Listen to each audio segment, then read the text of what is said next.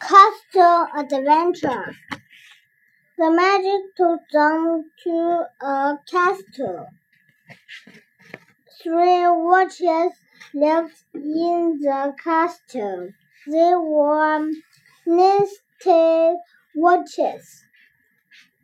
One was a blackboard watch, which One was a red witch. One was a green witch.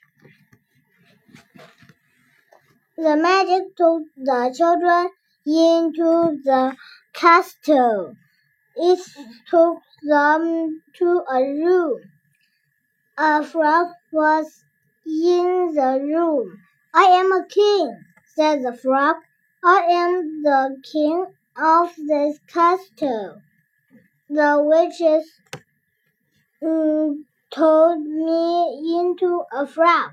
Tell me, he said. A wish was coming. It was the Black Witch.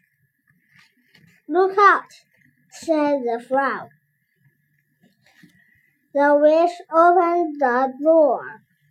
Pushed the witch. Biff took the witch's key. They ran out of the room.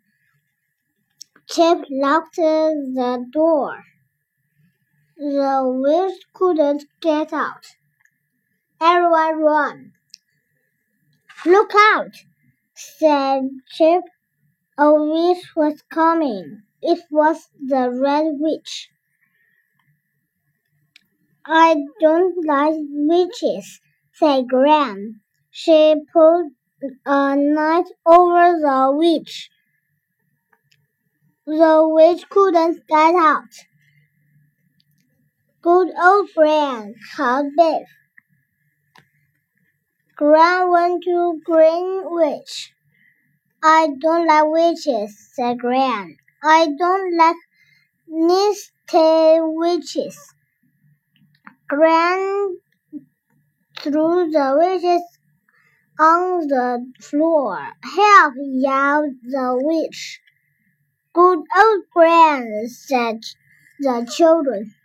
Some frogs came in and jumped on the table. One was the king.